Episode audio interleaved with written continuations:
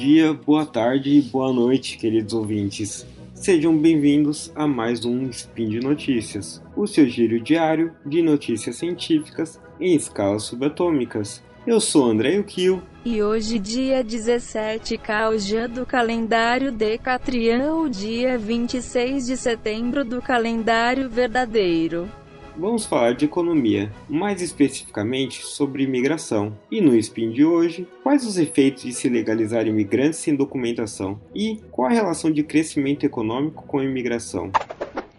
Speed Notícias.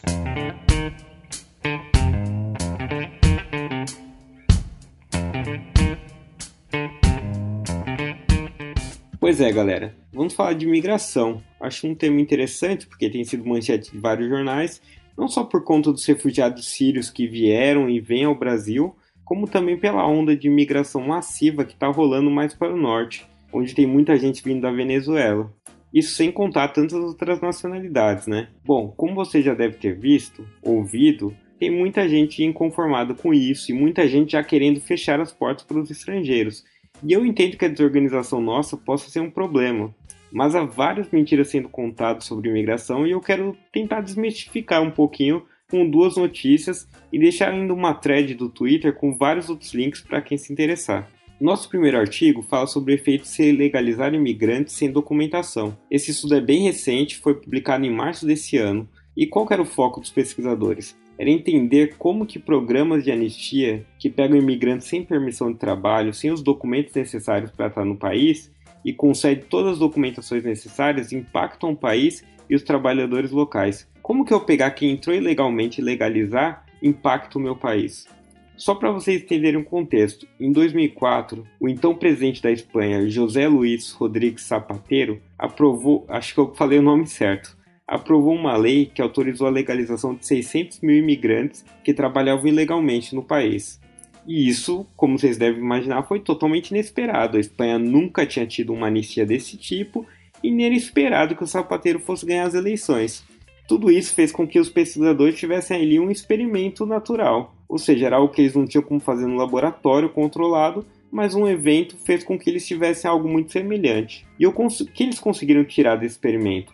Bom, o primeiro ponto é que houve aumento na receita do governo. Mais gente trabalhando legalmente, mais impostos arrecadados. O ganho foi de quase 5 mil euros por imigrante, isso já levando em conta mudanças que ocorreram para trabalhador nativo. Claro que nem tudo são flores. Como o custo do imigrante legal é maior do que o imigrante ilegal, ocorreram alguns movimentos no mercado. Por um lado, trabalhadores menos qualificados sofreram um pouco mais. Nos dois anos seguintes à anistia, para cada 10 imigrantes legalizados, 4,5 nativos e 3 imigrantes com baixa qualificação perdiam emprego. Os nativos aí também, com baixa qualificação. Por outro lado, um nativo e dois migrantes altamente qualificados ganhavam emprego, ou seja, o mercado foi ficando mais intenso para profissional de alta qualificação. No entanto, apesar disso, os salários tanto dos menos qualificados quanto dos mais qualificados aumentaram. E qual que é a explicação para isso? Que é um pouco mais parece um pouco mais estranha, né? Como que aumentou o salário dos menos qualificados? A explicação é que para os menos qualificados os trabalhadores que foram perder emprego já estavam ali na camada mais baixa, ganhavam dos salários mais baixos que, que tinham. Em contrapartida, os menos qualificados que entraram no mercado entraram ganhando mais do que os antecessores, vamos dizer assim. Ou seja, alguns perderam emprego, que já tinham um salário muito baixo, e os que foram entrando depois da mudança entravam ganhando mais. Por isso, no resultado final, a gente não vê uma queda na média salarial dos menos qualificados. Esse paper tem uma visão bem mais rigorosa dos programas de anistia, apresenta uma visão aí menos preto no branco e eu acho que a conclusão fica até pro ouvinte mesmo, porque você vê que esse é um tipo de programa que tem um impacto positivo na economia como um todo, aumenta a receita, tem o lado humanitário, mas tem que se atentar que tem um impacto negativo também em diferentes classes trabalhadoras acho que o que, além da conclusão ali ficar essa, essa diferença entre o ponto positivo e o negativo, acho que fica o lado bom ali de que com esse estudo em mãos, provavelmente alguns governos já podem se antecipar aos problemas que um programa dessa magnitude pode, pode só gerar.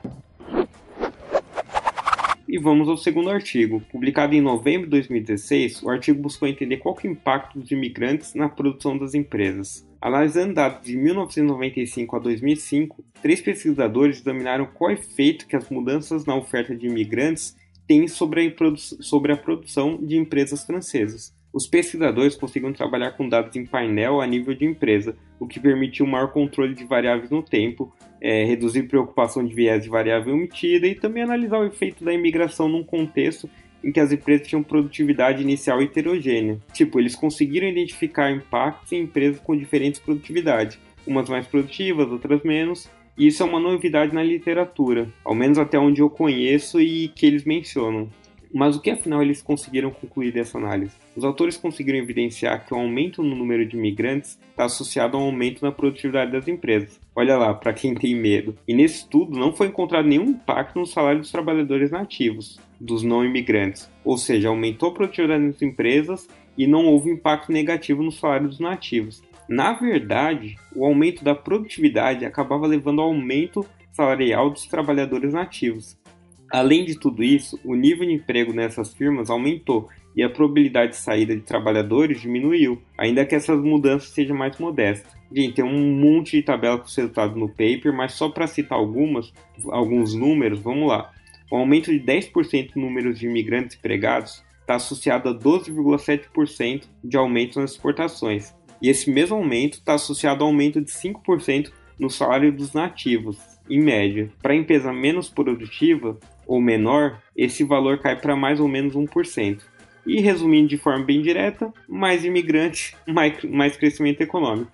Claro, quem lê o artigo vai notar que ele fala dos imigrantes serem altamente qualificados, mas isso é meio que uma regra. Há vários estudos que mostram que imigrantes, em geral, são positivamente selecionados. E para fechar esse spin, eu só quero comentar que eu deixei uma thread da economista Jennifer Doleac, da Texas A&M, University, no Twitter, falando sobre vários estudos a respeito de imigração. Você vai ver lá, por exemplo, qual é o efeito de imigração na criminalidade, por que a taxa de encarceramento é tão baixa entre imigrantes. São vários estudos bem bacanas. Recomendo até que vocês sigam a Jennifer, porque ela compartilha ótimos artigos e é uma das pessoas que mais tem a ensinar ali. E por hoje é só, pessoal. Espero que vocês tenham curtido e aproveitado esse spin. Lembro que todos os links comentados estão no post e deixe lá também seu comentário, elogio, crítica e sugestão. Lembro ainda que esse podcast só é possível acontecer por conta de seu apoio no patronato SciCast, tanto no Patreon quanto no Padrim. Um grande abraço e até amanhã. Tchau!